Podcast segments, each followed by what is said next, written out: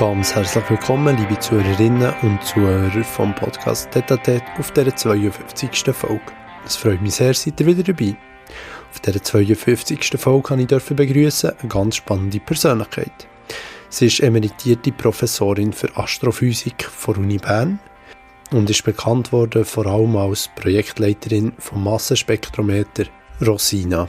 Und das ist das Massenspektrometer, das an Bord von ESA-Raumsonde Rosetta der Komet Jury vermessen hat. An dieser Stelle wünsche ich viel Vergnügen mit der spannenden Katrin Altweg und hoffe, ihr bekommt einen kleinen Einblick ins Weltall und in unser Universum. Viel Vergnügen und los geht's. Katrin, äh, merci vielmals, nimmst du Zeit. Ähm, freut mich, klappt das. Ähm, zum Starten vielleicht mal, ich zum Beispiel bin überhaupt nicht auf dem Gebiet Sattelfest, wo du Sattelfest bist. Jetzt äh, denke ich, es hat auch relativ viele, die zulassen, die sich wenig darunter vorstellen können. Und jetzt, um das Ganze mal ein bisschen einordnen, der Bereich, wo du tätig bist und immer noch bist, ähm, die Astrophysik, was ist das genau, mit was beschäftigt sich die, dass man das ein bisschen besser versteht? Also eigentlich bin ich nicht Astrophysiker, sondern Weltraumphysiker. Mhm. Das heißt, ich habe mich mit dem eigenen Sonnensystem befasst. Aber durch das, dass wir uns mit Kometen befassen, haben wir so ein das ursprünglichste Material, das es gibt im Sonnensystem. Und da kommt natürlich automatisch die Frage auf, woher kommt das? Und das wäre vor dem Sonnensystem. Oder also mit anderen Worten, ich beschäftige mich ein mit der DNA von unserem Sonnensystem, also mit der Vorfahren vom Sonnensystem. Mhm. Und um was geht es da vor allem? Was probiert man da herauszufinden? Man probiert herauszufinden, wie das Sonnensystem entstanden ist, Planeten entstanden sind, schlussendlich Leben entstanden mhm. ist. Eben, und indem man Kometen studiert, hat man sozusagen gut tief gefrorenes Material aus der Frühgeschichte des Sonnensystems. Es ist eigentlich ein bisschen Archäologie, mhm.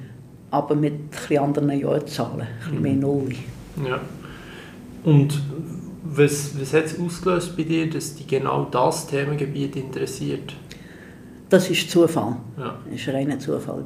Wie wahrscheinlich bei den meisten, wenn sie ehrlich genau, ja. genau. Ich bin per Zufall auf Bern gekommen, per Zufall in der Gruppe von Hans Balsiger gelandet. Und dann ist gerade die Schottermission zum Komet Halley mhm. aktuell gewesen, und so bin ich bei den Kometen gelandet. Ja, sonst hätte so ganz in etwas anderes können sein Genau. Also ursprünglich habe ich Festkörperphysik studiert. Ja. Jetzt, du sprichst gerade wo du, was du ursprünglich studiert hast, eben Festkörperphysik. Äh, dazu mal als einzige Frau in deinem ganzen Studiengang. Ähm, wie schwer war es gewesen, oder ja, das ist ja nochmal, also ist ja schon heute gibt es in diesen MINT-Studienfächern nicht wahnsinnig viele Frauen und dann zumal ist die Situation ja noch extremer gewesen. Wie schwierig ist das gewesen? Also es hat eigentlich zwei Probleme. Das eine ist Professoren, zum Teil auch Assistenten, die wo, wo mit dem nicht so gut haben können umgehen mhm. Dass die Frauen jetzt plötzlich da sind und einem das so klar gemacht haben. Und auf der anderen Seite, die anderen Studenten waren eigentlich schon sehr nett mit ihm, aber es ist halt nicht das Gleiche. Man hat keine Pausenfreundin, man kann sich nicht austauschen mhm. über Probleme, die man hat. Und das hat mir eigentlich gefällt. Ja. Das mit den Professoren, ja, das hat mich eigentlich mehr angestachelt, wenn sie einmal gesagt haben, ich soll lieber Strümpfe kaufen oder so, habe ich immer gedacht, euch zeige ich es ja schon mal. Ja, das hast du ja gemacht. Ja, ja. Ja, ja. Das andere ist, ja, das ist subtiler. Eben, wenn einem so ein bisschen die Pausenfreundin die anderen Frauen fehlen, die, mhm. die das Gleiche durchmachen. Mhm. Also wenn ihm eben unterschwellig gesagt wird, dass man da nicht erwünscht ist und was auch immer. Genau, ja. Ja, ja und heutzutage ist die Situation, eben, wie vorher schon gesagt, eine andere, aber doch ist es irgendwie nicht jetzt in dem MINT-Beruf äh, gibt es nicht unglaublich viele Frauen. Was ist in der Zwischenzeit gegangen, dass sich die Situation verbessert? Ich glaube, die Gesellschaft hat sich ein bisschen geändert.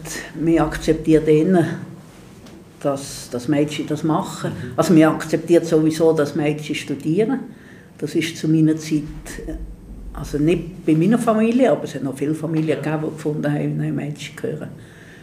Es lohnt sich nicht, das Studium, die haben ja sowieso Kinder und dann machen sie nicht mehr. Also es hat viel mehr Frauen, die überhaupt studieren. Und man, ist sich dem Problem ein bisschen bewusster, dass, dass, Frauen, dass man Frauen besonders muss fördern muss für MINT-Fächer. Mhm. Ja, du hast es in einem Vortrag angesprochen, den ich von dir gelesen habe, ähm, wie das schon früh anfängt mit den pinkigen, pinkigen Spielzeugen. Ja. Aber das ist doch immer noch so. Also. Das, ist, das ist extrem so. Also das, das macht mir jedes Mal weh. Kann man googeln, oder? Mädchenspielzeug, Knabenspielzeug und wenn man Bilder anschaut, die Seiten sehen völlig anders rein. Mhm. Also ich habe, jetzt, ich habe selber Mädchen gehabt, zwei und habe jetzt eine Enkelin und ich habe natürlich bei den eigenen Kindern schon drauf geschaut, aber sobald sie in den Kindergarten kamen, ist das nachher, sind sie halt dem Gruppendruck ausgesetzt gewesen. Bei der Enkelin, da schauen jetzt auch die Eltern sehr gut drauf und äh, im Moment ist das noch gut, hat sie gerne Backer und Kranen und Baustellen und so. sie hat auch Baby, ganz klar. Ja, das, das darf ja sein. Ja. Das muss, er muss auch sein. Ja. Das Baby braucht sie, um sich selber zu reflektieren. Das ist wichtig. Es nimmt mich dann Wunder, wenn also sie geht jetzt in die Kita, dort ist es offensichtlich noch nicht so ausgeprägt. Nimmt mich dann Wunder, wenn sie in den Kindergarten und in die Schule kommt. Wie sich das dann verändert. Genau. Ja. Bei dir, du hast eben vorher gesagt, dass du hier in diesem Institut gelandet bist, an diesem Ort genau, in diesem Teilgebiet. Ähm, das war reiner Zufall, gewesen, aber doch ist ein gewisses Interesse sicher von Anfang an da gewesen, dass du dich für Physik entschieden hast. Ich hatte sehr gerne Naturwissenschaften. Also ich war auch von der Familie ein bisschen vorbelastet. Gewesen, oder in meinen Ahnen hat es alles Mögliche gegeben. Ingenieur, Chemiker. Mhm eine Mathematikerin, also eine Tante eine Mathematikerin, das war dann noch sehr außergewöhnlich, meine Eltern waren ja jetzt. Gewesen. Und das liegt mir wahrscheinlich schon ein bisschen in den Genen, dass ich exakte Wissenschaften gerne hatte. Der Berufsberater hat mir dann volle Chemie. Da habe ich gefunden, dass ich so ein bisschen gekocht Das war mir zu wenig exakt, darum dann auch Physik. Oder? Ja, obwohl eigentlich Chemie schon relativ exakt ist. Heute, ja. Heute, oder? Weil heute man sehr viel quantenchemisch rechnen und so, das ist klar. Ja. Jetzt, äh, wir haben vorher schon ein bisschen darüber geredet im Vorgespräch. Ähm, ein Thema, das dich glaube ich, sehr beschäftigt, ist eben der ganz ähm, bemannt den Tourismus im Weltall, ähm, überhaupt Missionen im Weltall mit Menschen. Was, was stört dich an dem?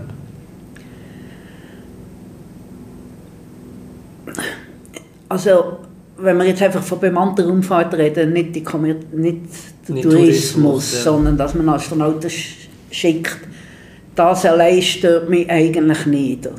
Aber das hat mit Wissenschaft sehr wenig zu tun. Mhm. Das ist, das ist nicht Wissenschaft. Oder? Das ist, hat ganz andere Zwecke. Der, der Hauptzweck ist PR, mhm. Öffentlichkeitsarbeit oder die Astronauten sind die Helden von heute.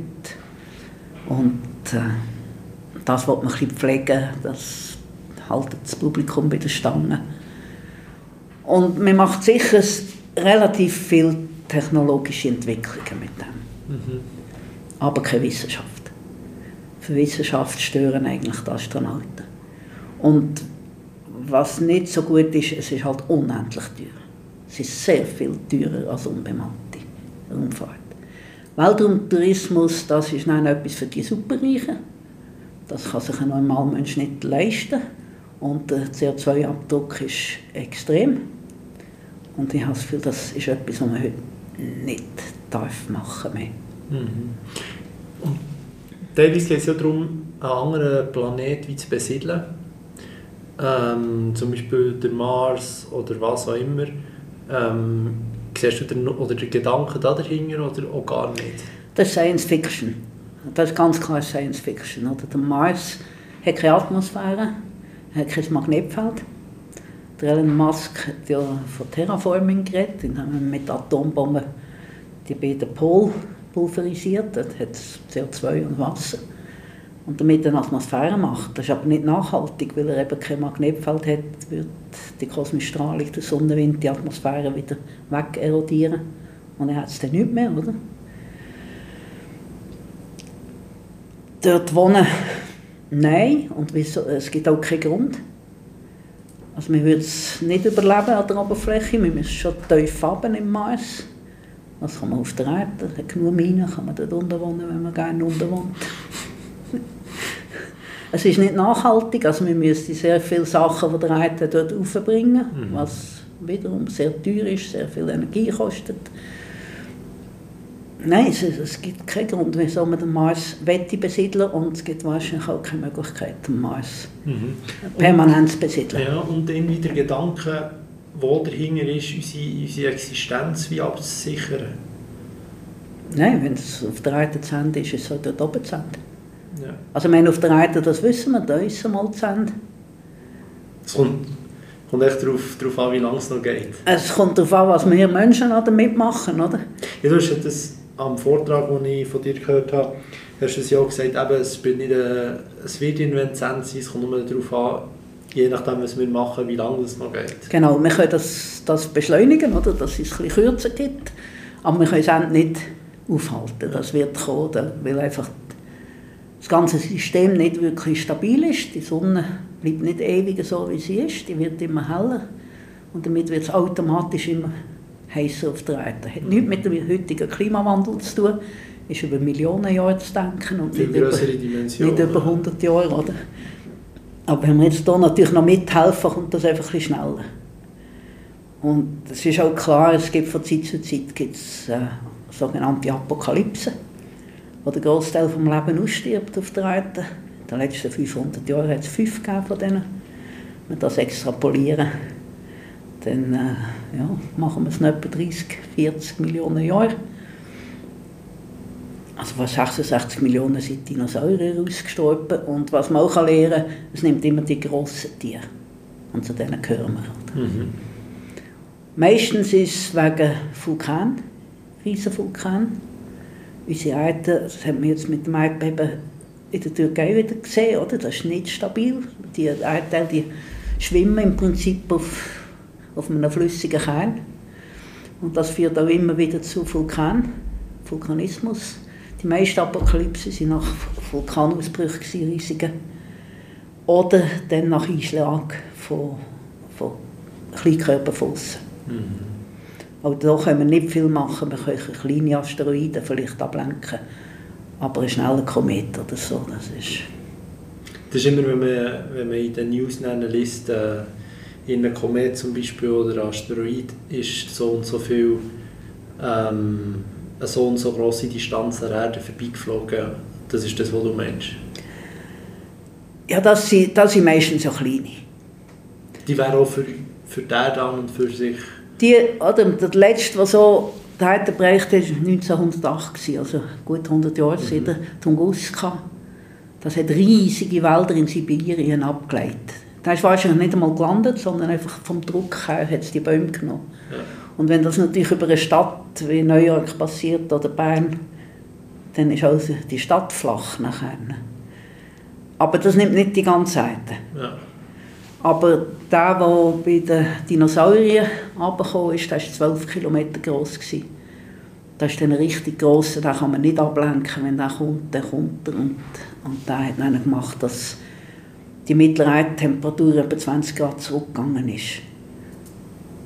Sprich, um 0 Grad war und dann wächst einfach nicht mehr. Ja. Was mit dem Ablenken, was meinst du da? Wie funktioniert das genau? Also sie haben ja probiert, bei der sogenannten DART-Mission, haben sie eben ein DART-Pfeil geschickt mhm. auf einen munzigen Asteroid, etwa, äh, 40 Meter groß mhm. glaube ich, also wirklich nicht groß. Und da haben, da haben sie mit dem Einschlag haben, seitdem sie die Bahn können ändern ja. Effektiv.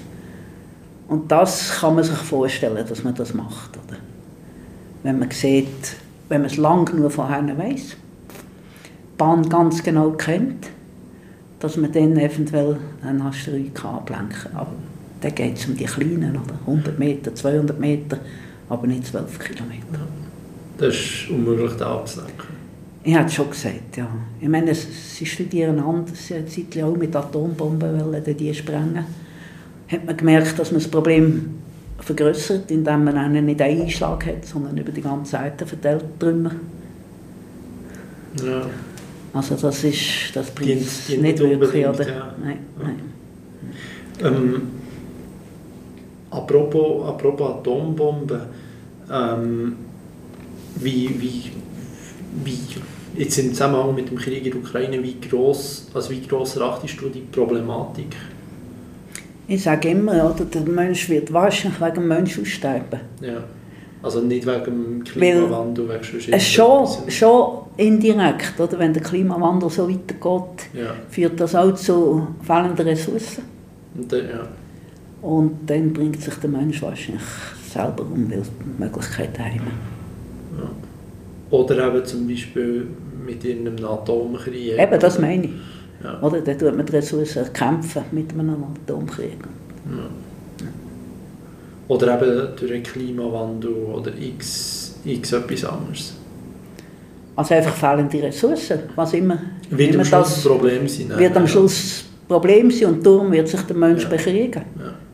Also ob, ja, es wird irgendwann eine Konsequenz aus, was ist, dann vielleicht das ist auch noch spannend für, für Leute, die zuhören, was wäre die Konsequenz, man hört ja immer von Atombomben, und dann, was ist die Konsequenz daraus, wenn die Erde so quasi eben nicht mehr bewohnbar ist durch eine Atombombe. Also das ist dann genau der Prozess dahinter, wie das nicht zu dem führt, wo du eben mangelnde Ressourcen nennst. Also eine Atombombe ist fast ein bisschen wie ein Einschlag von so einem Kleinkörper. Oder? Mhm. Es gibt sehr viel Staub in der Atmosphäre. Wir reden von nuklearem Winter. Und das gibt dann noch weniger Ressourcen, wenn man das macht. Nebst der Verstrahlung, die es gibt. Aber man muss schon sehen, oder? das nimmt die Leute, das nimmt wahrscheinlich die grossen Säugetiere, aber es nimmt nicht unbedingt Bakterien. Die überleben dann friedlich weiter. Aber Darum sage ich, es nimmt immer die Grossen. Oder? Mhm. Wir können nicht ausweichen, wir können nicht in ein Erdloch reinkriechen und dort bleiben. Oder? Und uns vor im Wesentlichen nichts ernähren. Wir jetzt Bakterien brauchen ein bisschen Wasser und ein bisschen Licht und dann sie haben sie sich ernährt. Oder? Das geht bei uns nicht mehr. Nein. Ja. ja, es wird schwierig, es wird schwierig. Ähm, wir haben ja von, von anderen Planeten geredet, ob die allenfalls bewohnbar wären. Ob's, und dann kommt ja oftmals damit die nächste Frage, ob es dort noch Leben gibt. Ähm, also das ist, das ist ja eine von diesen Fragen, die wir wirklich nachgehen, indem wir eben die Kometen studieren. Und was wir feststellen, ist, dass auf diesen Kometen sehr viele organische Materialien sind. Bis zu Aminosäuren. Und, dann kann man, und bis jetzt kennen wir 5000, mehr als 5000 Planeten außerhalb des Sonnensystems. Und man nimmt das, gibt es auch 22. Mhm. Das ist eine riesige Anzahl Planeten. Und da sagt einfach die Statistik, das muss noch nicht mehr anders passiert sein. Also was auf den Kometen passiert ist, ist eben vor dem Sonnensystem hat mit der Erde und der Sonne nichts zu tun. Ja. Und darum kann man eigentlich schon aus dem schließen, dass es Leben anderswo gibt. Mhm. Also es ist stand jetzt wie nicht bewiesen, aber statistisch ist Statistisch muss es fast geben. Ja. Allerdings heisst das noch lange nicht, dass es Leben gibt wie uns, also hochentwickelt. Weil wir haben immerhin 3,8 Milliarden Jahre gebraucht, um es zu entwickeln, vom, ersten Bakterium bis es uns gegeben hat. Oder? Und so lange muss ja der Planet und der Stein dazu stabil sein. Und sättig äh, Planeten gibt es alle nicht sehr viel. Ja. Ja. Von was würde man reden, wenn man von äh, weniger weit entwickeltem Bakterien. Leben, Bakterien. Eizellen, ja. primitive Mehrzellen. Die, die haben sich sehr schnell entwickelt, oder? Die innerhalb von einer Milliarde Jahre, weniger als eine Milliarde Jahre hat es die schon gegeben. Ja, aber oftmals, wenn man, eben den, wenn man so redet, denkt man ja eben etwas Vergleichbares wie ein Mensch ja. und nicht unbedingt an Bakterien. Ja, ja, ja. Eben der Schritt vom Bakterium zum Mensch ist, ist halt lang, sehr lang. Und ich weiß nicht, ob man den kann abkürzen kann. Ja, ja ähm, wenn man dann aber noch weiter spinnt, also ja, wenn man noch weiter dreht, dann kommt man dann schnell mal zu, zu einem Gedanken, eben Aliens oder weiß nicht was. Das sind halt Distanzen, die eigentlich das verhindern. Also laut Einstein ist die schnellste Geschwindigkeit die Lichtgeschwindigkeit. Und das kann nur, können nur Wellen machen. Also Materie ist immer langsamer als Lichtgeschwindigkeit. Der nächste Stern ist ja 8, 10 Lichtjahre weg. Das heisst, ein Mensch müsste wahrscheinlich schon 10'000 Jahre fliegen. Auch wenn er sehr schnell fliegt, schneller als alle, alle äh, Raumsonden jetzt fliegen. Also mit diesen Raumsonden wie Voyager hätten wir, glaube 260'000 Jahre zum nächsten Stern. Und damit weiß man schon, oder? 260'000 Jahre ähm, überlebt kein Individuum. Ja, und ja, gleich haben wir das Gefühl, man kann noch etwas anderes antreffen oder ähm, etwas anderes könnte zu uns kommen, aber zum Beispiel das Alien. Äh. Ich meine, die einzige, man, man kann hoffen, dass man kann kommunizieren mit anderen. Das ist Lichtgeschwindigkeit. Mhm. Aber eben, das zeigt auch schon wieder zehn Jahre, hat das Signal zum nächsten Stern und zehn Jahre wieder zurück. Das heisst, das Telefon ist ein bisschen mühsam, oder? Alle 20 Jahre kann man ja. ist nicht so lustig. Aber ich meine, es wäre wär schon, schon gut, man würde das Signal bekommen, selbst wenn man nicht in vernünftiger Zeit kann antworten kann. Mhm. Das würde einem eben sagen, dass es noch jemanden draußen gibt, der mindestens kann Technologie beherrschen kann. Mhm. Aber das dürfte auch extrem schwierig sein. Es ist einfach die Leistung, die es braucht, die Sendeleistung, oder? Ich weiß nicht, man, man wahrscheinlich sämtliche Kraftwerke auf der Erde zusammenschalten und dann einen Impuls geben. Aber warum interessiert uns das überhaupt? Von wo kommt das? Ich glaube, unsere Stellung in der Welt. Ja. Also jetzt auch in Verbindung mit Religion oder so, oder der Herrgott hat den Menschen gemacht als sein Ebenbild. Und die Frage, hat er wirklich nur uns gemacht? Oder hat er auch anders gemacht? Das ist schon für unser Selbstverständnis eine wichtige Frage. Mhm sind wir allein oder sind wir nicht allein. Mhm. Und in dem Sinn spielt es auch nicht so eine Rolle, wenn wir die anderen nicht treffen oder einfach die Antwort haben, nein, wir sind nicht allein, könnte etwas auslösen, einfach in unserem Selbstverständnis. Mhm. Ja, aber eigentlich könnte man einfach sagen, es ist gut für uns, wir wissen es nicht und fertig. Ja, aber so ist der Mensch nicht gemacht. Oder? Der ja, Mensch ist neugierig, der Mensch will wissen. Ja. und, und wenn wir nicht wissen dann wären wir immer noch in der Höhle. Oder? Das ist definitiv ja. so, da kann ich, kann ich nichts dazu sagen. Der, äh, die Wissenschaft geht ja von einem sagen wir mal, anderen Ursprung aus, als das jetzt Religion davon ausgeht. Du bist Wissenschaftlerin und glaubst ja glaube an Gott. Wie hängt das zusammen? Wie kann man sich das erklären? Also ich bin ein Agnostiker. Oder? Ähm, ich sage immer, ich weiß es nicht, aber ich schließe ja. es nicht aus. Die Wissenschaft kann halt Gott weder beweisen noch widerlegen. Das ist für mich eigentlich klar. Weil wenn es einen Gott gibt, dann ist es eine andere Dimension. Eine Dimension, die sich der wissenschaftlichen Methoden entzieht. Und von dem her gesehen weiss ich es nicht. Ich staune einfach immer wieder, wenn ich, wenn ich in den Himmel schaue, wenn ich meine Wissenschaft mache, wie das eigentlich äh, wahnsinnig gut geregelt ist. Oder? Also, es ist eigentlich erstaunlich, was alles funktioniert. Mhm. Aber das ist definitiv kein, kein Beweis, oder? Aber es lässt einem trotzdem die Option offen. Mhm. Also findest du, man kann es nicht wie ausschließen, aber es kann gleich auch, gleich auch sein? Richtig. Ja. Richtig, ja. ja. ja. Also es, es verdreht sich, oder? Religion und, oder also Glauben und Wissenschaft verdreht sich. Ja, das sind wie zwei Ebenen, die sich nicht schneiden. Die machen aber einander auch nicht weh, oder in dem Sinn. Ja, aber da gibt es ja ganz andere, andere, es gibt ja Leute, die sagen, das verdreht sich nicht.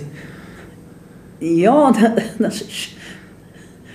Das, das kann ich nicht nachvollziehen, ehrlich. Ja. eben, da bin ich, bin ich offen. Das, ich weiß auch nicht, woher sie das äh, mhm. haben, oder? Ich sage immer, Atheisten und, und äh, religiöse Leute, die glauben beide. Einfach etwas anderes. ja. Aber es ist bei beiden Glauben und nicht Wissen. Ja, das, das ist ein fairer Punkt. Wenn, du hast vorhin gesagt, wenn du in den Himmel schaust, wenn du, wenn du zu den Sternen schaust, wenn du in den Himmel schaust, was geht dir da durch den Kopf? Also ich genieße einfach, einfach die Schönheit. Jeden Abend, wenn es offen ist und ich raufschaue und so. Es ist einfach schön. Und durch das Wissen, das ich habe, wird es irgendwie noch schöner. Mhm. Wenn ich weiß, wie das alles zusammenhängt, was da draußen könnte sein oder ist. Was wir wissen, was wir noch nicht wissen. Oder? Was wir vielleicht nie werden wissen. Ja, was, was geht da einer, einer Katrin anders durch den Kopf, als einem normalen Bürger durch den Kopf geht? Eben, vielleicht durch das, dass ich, dass ich weiss, dass, dass ich einiges weiß, aber weiß, dass ich lange nicht alles weiß, denkt man schon ein bisschen anders darüber nach. Man denkt auch anders über die Endlichkeit nach, über den, ich glaube auch über das eigene Ende. Mhm. Ein bisschen. Man weiß, dass man ja, im Laufe von meiner Arbeit müssen merken, dass ich erstens unwichtig bin. Der Mensch ist wirklich ist sehr kurzlebig, also die Menschheit ist kurzlebig in dem Ganzen, ist an einem ganz kleinen Ort im Universum und trotzdem, ich bin Teil, ein Munzigsteil von etwas ganz mhm. Grossem, Schönem. Ja, wie denkst du über das eigene Ableben äh, äh, angesprochen. Wie denkst du darüber nach, wenn ich das so frage? also ich weiss zumindest, dass meine Atome überleben. Ja. Die, die mich ausmachen, oder? Also Wasserstoff, Sauerstoff, Kohlenstoff, der in mir innen ist. Einfach in einer anderen Form? In einer anderen Form. Ich weiß nicht in welcher. Vielleicht wird die ein Stück härter, vielleicht gibt es daraus wieder einmal eine Blume oder irgendetwas. Irgendwann wird ja die Sonne die Erde fressen und dann selber sterben. Und daraus gibt es dann vielleicht wieder einen neuen Stern, einen neuen Planeten, ein neues Leben. Und dann bin ich dann vielleicht irgend... Also wahrscheinlich sind meine Atome dann verteilt in verschiedene Sachen, aber ja gleich. Ja. aber sie sind immer noch da. Irgendwo werden sie sein. Ja. Ja, das, hat, das ist ja... Je nachdem eben Form können damit umzugehen, wie unwichtig wir sind, zu wissen, dass wir ja, wir verschwinden nicht, sondern wir sind einfach in anderer Form da. Ja wenn Wasser nicht gefroren ist, ist es einfach in einer anderen Form da, ist es als Wasser eben da oder als Eis oder als irgendetwas. vielleicht auch nur als Sauerstoff und Wasserstoff, oder? das kann auch sein. Und in dem Sinne, meine Atome, die stammen ja aus, also der Wasserstoff aus dem Big Bang und die andere aus einem Stern. Mhm. Also in dem Sinne, ja, bestehe ich aus Sternenstaub. Wird er wahrscheinlich wieder zu Sternenstaub irgendwann. Aber das ist eigentlich ein beruhigender Gedanke. Ja. Also mit meinem Geist, ob, ob, der Geist überlebt, und das weiß ich nicht. Oder in einer anderen Form wieder vorhanden ist, aber mindestens Materie. Mhm. Aber du, du, du siehst, wie Leute Mühe haben mit dem Gedanken, dass man es halt nicht weiß. Da sind wir eigentlich wieder mit, ob es noch Lebewesen gibt. Sicher, eben. Ja. Aber das ist ja vielleicht gut, wenn wir es nicht wissen. Mhm. Oh. Man muss einfach einen Weg finden, damit umzugehen. Genau, genau. Ja. Was empfiehlst du da Leute? Also sich ein bisschen mit dem Universum beschäftigen ist schon gut, weil es relativiert sehr viel. Mhm. Auch mit der Geschichte der Menschheit sich zu beschäftigen. Also wirklich zurück, oder nicht nur, nicht nur die letzten, mit der Schule, die letzten 2000 Jahre, sondern wirklich zurück zu den allerersten Menschen, dann zurück zu den allerersten Säugetieren. Eben die 500 Millionen letzten Jahre, wie, wie sich da Leben entwickelt hat, verschwunden ist, Leben entwickelt hat, verschwunden ist. So ein bisschen regelmäßigen Abstand. Das tut einem gut. Mhm. Ich glaube, das tut einem gut. Ja, du kannst das sehr gut relativieren und die gewisse Größe einordnen, wie unwichtig und was für eine kleine ich glaube, wir, sind, wir befinden uns irgendwo am letzten Tag von einem Jahr, wenn man das so einordnet. Oder wie geht das genau?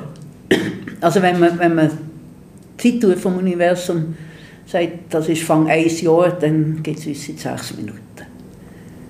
Was ja unglaublich ist. Das ist nicht lang. Das ist definitiv nicht lang. Eben darum, die Menschheit ist kurzlebig. Seit 300'000 Jahren etwa. Aber die sechs Minuten. Und ja, jetzt hoffen wir, es gäbe es noch mal so lang, oder? Im Idealfall. Nein, im Idealfall gibt es es natürlich noch länger. Eben, Im Idealfall gibt es noch Millionen von Jahren, aber wenn wir so weitermachen, das liegt schon in unseren Händen, oder? Ob es die 300'000 Jahre noch mindestens gibt. Oder auch nicht. Oder auch nicht, ja. ja. ja. Etwas auch weiteres, wo, wo ja immer Leute beschäftigt sind, ob es noch Leben gibt, ob es was nach unserer Zeit auf dieser Erde passiert. Ähm, eine Frage, die, auch eben beschäftigt ist, was ist überhaupt der Sinn, warum wir da sind? Das, hat jetzt, das wäre jetzt wieder Religion, oder? Das Warum. Das Warum. Oder Philosophie. Oder Philosophie, ja, ja. Also für mich ist das äh, fast ein Synonym, oder? Philosophen hätten vielleicht nicht Freude, aber es ist so, oder? Wir, ich sage immer, wir Naturwissenschaftler, die, wir probieren es Wie zu beantworten. Und Warum überlegen den Theologen und Philosophen. Das ist nicht etwas, das messbar ist, das man beobachten kann, wo man Bilder kann machen oder elektromagnetische Wellen auffahren oder was auch immer. Ja. Ja, man kann eigentlich nur darüber philosophieren. Man kann nur darüber philosophieren. Ja. Ja. Und wenn du darüber philosophierst, zu was für einem Schluss kommst du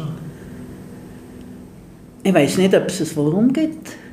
Aber eben, wie gesagt, ich bin eigentlich stolz darauf, dass ich Teil von dem Ganzen bin. Und das genügt mir eigentlich als Warum. Ja. Ja. Das ist eigentlich ein schöner Gedanke. Ja. Ja. Und, und dann gibt es natürlich die ganz menschliche Dimension. Oder? Ich habe Kinder, ich habe die aufgezogen zusammen mit meinem Mann. Das war für mich wichtig. Also die, die neue Umwelt ist für mich wichtig. Ich hatte selber Eltern, gehabt, die zu mir geschaut haben. Das, mhm. das ist natürlich auch ein Warum. Oder? Darum, darum. Ja. ja. Ja, Jetzt, äh, ja. ja ich will, will etwas für die Gesellschaft tun. Ja. Für die Menschheit, wenn irgendwie möglich, oder? Das, das ist schon warum. Aber wir können immer sagen, wenn es keine Menschheit gibt, dann braucht es auch das nicht. Ja, ja etwas, etwas Positives schaffen. Etwas Positives irgendwo. schaffen, ja. ja.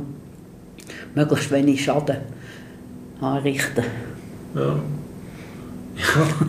Ja, alles, was man machen kann, wir können verantworten. Genau, genau. Ja, können dahinter stehen. Vielleicht auch so, dass die Leute am Schluss sagen, doch, die war in Ordnung. Ja. Ja, abtreten mit einem guten Gefühl. Genau, ja. genau. Ja.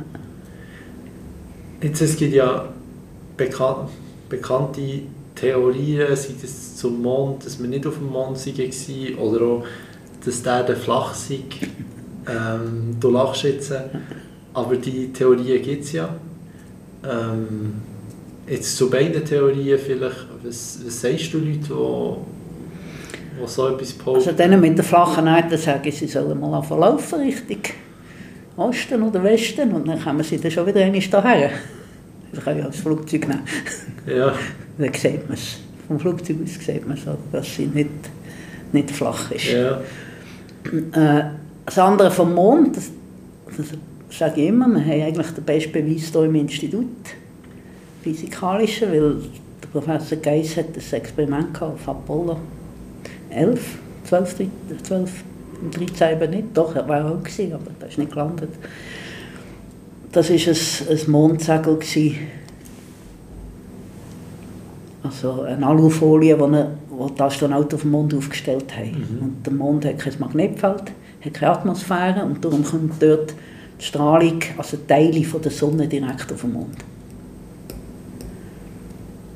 Und die hat man eingefangen in dieser Alufolie.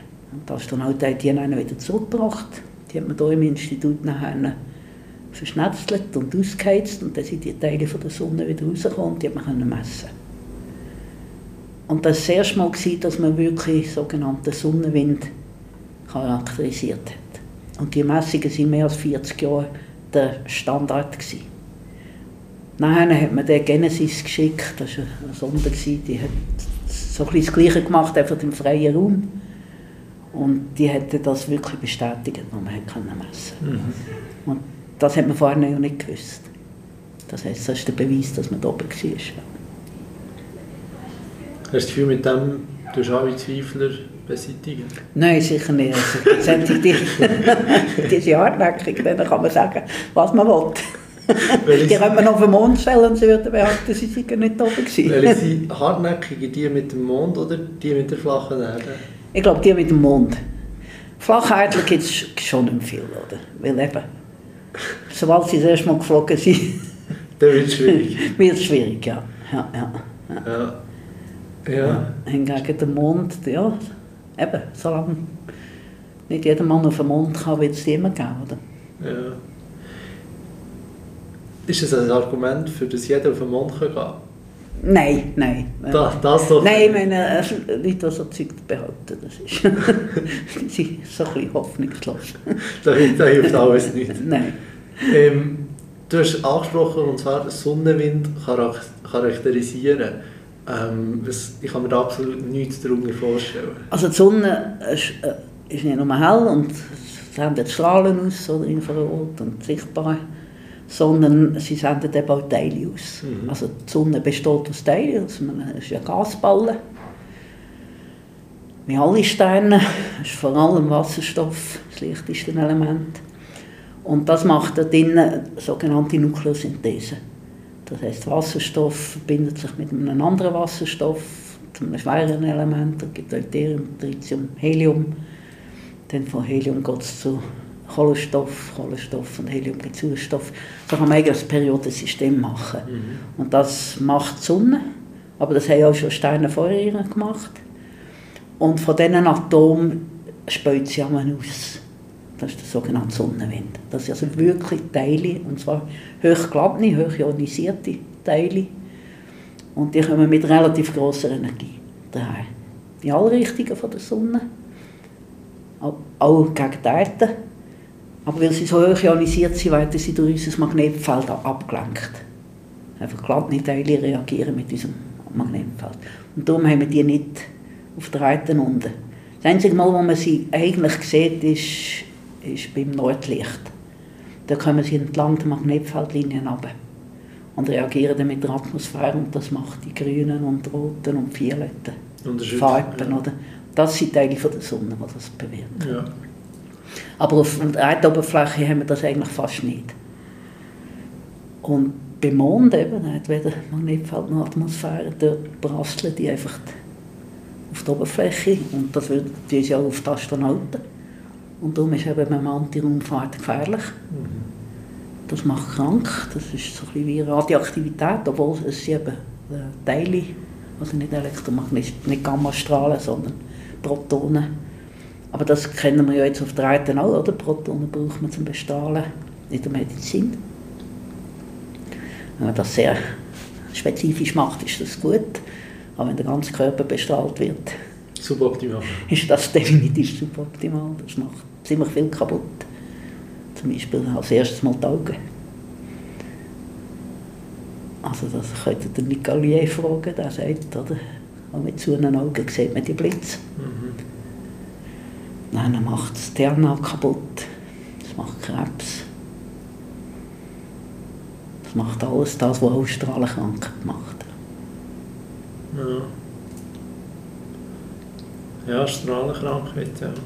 Das ist doch auch ähm, die, die äh, beim Unglück in Tschernobyl... Ja, eben, Strahlenkrankheit sagt man sonst vor allem bei den Atomunfällen. Ja und Atombomben. Also das erste Mal natürlich Hiroshima oder Nagasaki. Da müssen wir das genau gleiche. Es sind dort andere Teile, die die Auswirkung haben, aber die Auswirkung ist, ist, ist ähnlich. Ähnlich unschön, ähnlich, ja. Ähnlich unschön. Das mit den Augen bin ich nicht sicher, weil Alpha-Strahlen, Beta-Strahlen, da braucht es nicht viel, um die abzuhalten. Dort sind es vor allem Gamma, also das sind elektromagnetische Wellen, nicht Teile, oder, die die Strahlenschäden machen. Mhm. Hochenergetische elektromagnetische Strahlung. Und eben die Sonne, das sind vor allem Teile, hochenergetische, positiv geladene Teile. Ja. Ich habe dich etwas gefragt, das ich nicht verstehe, wegen diesen, wegen diesen Sonnen, Sonnenwinden charakterisieren. Gibt es etwas im Bereich von Naturwissenschaft oder sonst irgendetwas, was du nicht verstehst und gerne würdest wissen? Ah, ich verstehe viel nicht. Was, was wäre so etwas? Also immer noch, noch Mühe mit dem Urknall. Mhm. Ich bin nicht theoretischer Physiker. Und wenn der Urknall ist eine Hypothese. Die Religion hat andere. Ja. ja, das sind wir wieder. Sind wir wieder, oder? Ich verstehe, ich verstehe die Vorgänge nicht wirklich. Und, und das, das würde ich eigentlich schon gerne mal noch... Es tut mir einfach ein kleines Knurz, oder? Aber das liegt vielleicht einfach an meinem mangelnden Verständnis. Das kann schon sein. Mhm. Ist, ist im Moment aber auch wieder unter Druck, der Urknall, die Hypothese. Unter anderem wegen James Webb. Das, Dem Teleskop. Das sieht Sachen, die es eigentlich nicht geben darf.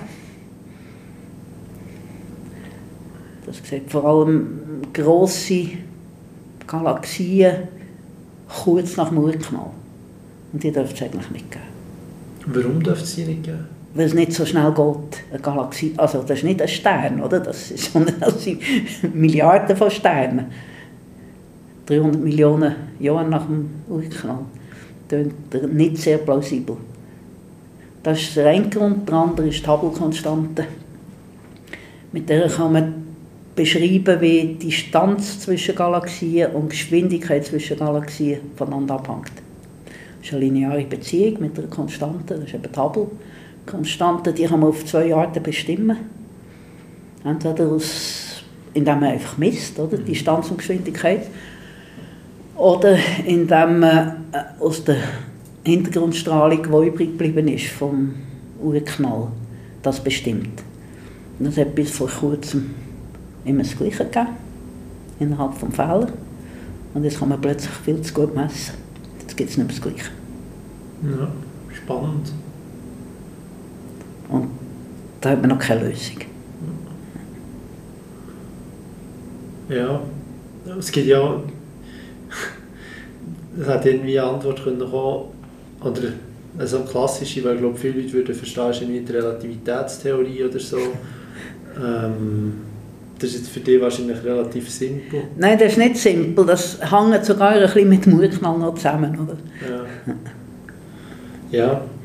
Ähm, ganz etwas anderes, ähm, oder so anders ist es vielleicht gar nicht. Äh, das Projekt, das ja dafür sehr bekannt unter anderem bist ist die ganze Thematik Rosina, Rosetta, das Milliardenprojekt. Kannst du das vielleicht ein bisschen erklären? Das war eine Raumsonde, die die Europäische Weltraumagentur geschickt hat zu einem Komet, zum Churyumov auf Gerasimenko oder einfach Churi. Das hat man initiiert nach der ersten Kometenmission, die Giotto war.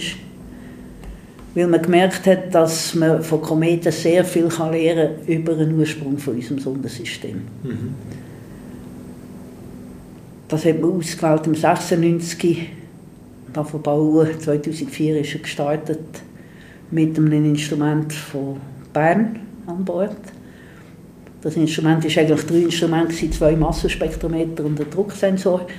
Mit dem hat man die flüchtigen Substanzen vom Komet charakterisieren.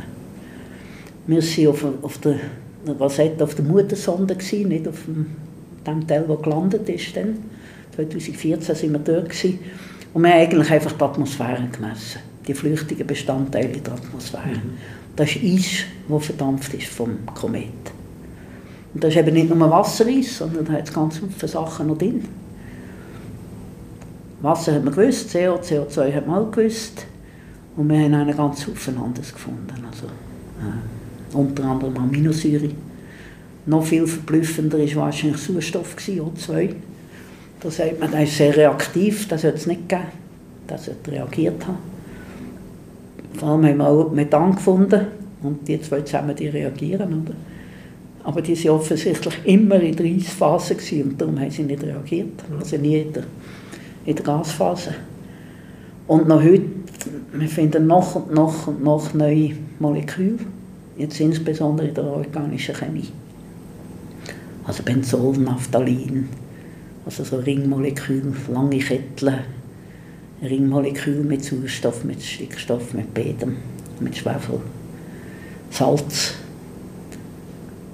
Also die Chemie ist wahnsinnig reich von diesem Komet.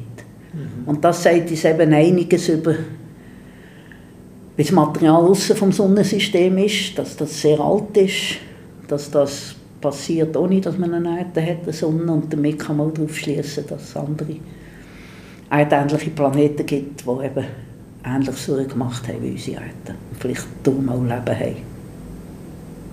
Ja, spannend. Und was, was macht man mit diesen Erkenntnissen nachher? Also man sie publizieren, klar. Genau, aber... Man sie diskutieren. man probiert jetzt mit äh, erdgebundenen Teleskop, vor allem ALMA von Chile, zu schauen, wo man die Moleküle sonst noch findet. Und probiert so eigentlich den Weg vom Stern, der das Atom gemacht hat, bis zur Erde können nachvollziehen. um herauszufinden, wie, wie das entsteht und wie wahrscheinlich dass es ist, dass es nicht mehr anders entsteht. Ja.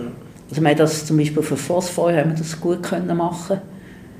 Wir das, den Phosphor in Steinen entdeckt, wo das, da gibt es bei riesigen Supernovae gibt's Phosphor. Dann gibt es einen Phosphor äh, mit Hafer, das ist Phosphin, aber das konvertiert zu Phosphoroxid. Das Phosphoroxid haben wir noch im Komet gefunden, das ist sehr reaktiv. Weil vorher haben wir nicht gewusst, wie das Leben zu Phosphor, Phosphor brauchen wir für Leben. Auf der Erde gibt es Phosphor, aber das ist in Mineralien eingeschlossen. Und vorher haben wir nicht gewusst, wie Leben zu Phosphor gekommen ist. Mhm. Und das ist ein möglicher Weg. Ja. Der Kometen. Was gibt. Ja. ja, spannend. Ja, aber meistens wird es dann auch wieder, aber Erkenntnisse wieder, wieder verwendet, so zum Weiterforschen? Ja, sicher. Also, wir wissen noch lange nicht alles von ja. Kometen. Ja. Das, ist, das braucht dringend noch mal eine, eine Mission. Ja. Du, du willst aber nicht noch mal eine führen? Nein, nein. nein, nein. Also stehst du nicht zur Verfügung? Nein, ja, das geht jetzt lang. Oder? Also eben, 86 hat man angefangen mit der Rosetta-Mission. 2014 war man dort. Gewesen. Also fast 30 Jahre. Mhm. Hast du, über die, du hast über die ganze Zeit durchgeleitet? Nein, nein, nein. Angefangen hat der Professor Geiss. Er hat, ja. hat gesagt, das muss man machen und hat Kollegen dazu gebracht und schlussendlich DESA dazu gebracht, dass sie das machen. Er war der Erste. Dann ist mein damaliger Chef, Professor Bausiger. Er hat das Team zusammengebracht, für das Instrument zu bauen. Er hat es geschafft, dass DESA das auswählt, oder? das geht im Konkurrenzverfahren. Und er ist, ist eigentlich der Leiter während dem Bau. Ich habe einfach das Projektmanagement gemacht in dieser Phase. Dann ist er pensioniert worden. Dann habe ich die Mission gemacht und geleitet und dann 2016 bin ich emeritiert worden und jetzt habe ich einen Nachfolger, der ist jetzt noch zuständig für Datenanalyse. Ja. Und dem hilfe ich einfach noch ein bisschen. Ja. Ja. Vier, vier, Generationen, äh, Forschergenerationen sind das. Das ist dann wirklich ja. ein Projekt. Ja, ja. ja. ja. Wenn man Gibt es Wissenschaftler, die dich speziell faszinieren?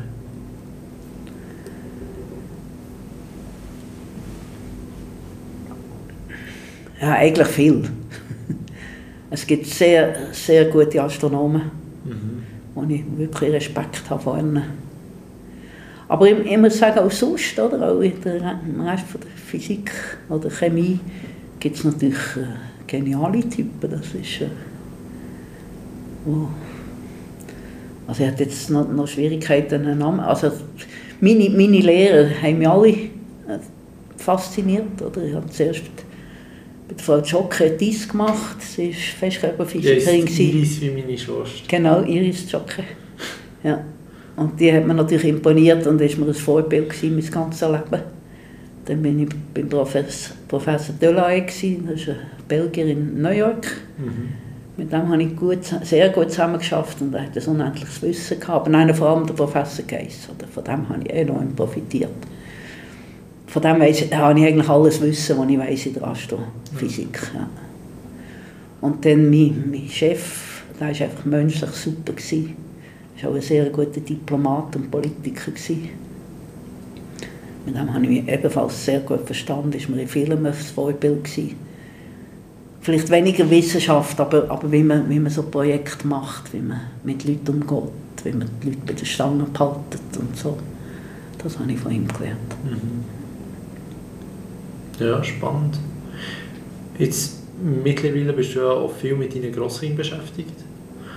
Ähm, vielleicht mal ganz generell, ist die Geburt von einem Menschen etwas vom Faszinierendsten, was es überhaupt gibt für uns Menschen, jetzt nicht im, im größeren ja. Zusammenhang? Ich glaube schon.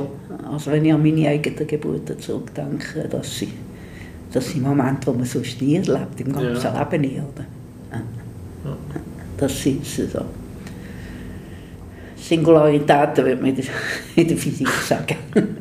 ja. Eben wieder Urknall, das ist auch eine Singularität. Ja. Vergleichbar in einer anderen Dimension. Genau, ja. genau. Ja, Sehr schön. Ja, Und auch die Geburt vom, vom ersten Großkind, also Anfang 1. Ja. ja. Was, was lernst du von deinem Grosskind? Das habe ich schon bei meinen eigenen Kindern gesehen. Man schaut die Natur wieder ganz anders an. Ich kann mich erinnern, mit dem ersten Kind sind wir mal im Wald nachgelaufen und wir hatten etwa 50 Meter eine Stunde. Gehabt, weil wir wirklich jedes Steinchen angeschaut unterwegs. Und es war so faszinierend. Gewesen. Man schaut mit anderen Augen und man sieht alles wieder, alles anders, was ja. in der Natur ist. Weil die Kinder sehen das einfach und wir schauen darüber weg, nehmen es für... Sie abgestumpft? Sie abgestumpft, nehmen es für gegeben. Ja. Ich glaube, das ist ein guter Schluss. Merci vielmals für deine Zeit. Bitte, gern geschehen. Das war so schon wieder mit der 52. Folge vom Podcast Tetatet unter Katrin Altweg. Wenn euch die Folge gefallen hat, dann wäre ich froh, wenn ihr dem Podcast Tetatet eine 5-Sterne-Bewertung würdet geben auf Spotify oder auf Apple Podcast. Das hilft dem Podcast zu wachsen. Es würde mich natürlich freuen, wenn ihr euch zwei Wochen wieder dabei seid. Was heisst Podcast Tetatet zum 53. Mal. Bis dann wünsche ich euch allen eine gute Zeit, macht's gut, ciao zusammen. Und bis zum nächsten Mal, wenn es wieder heisst Podcast Tetatet.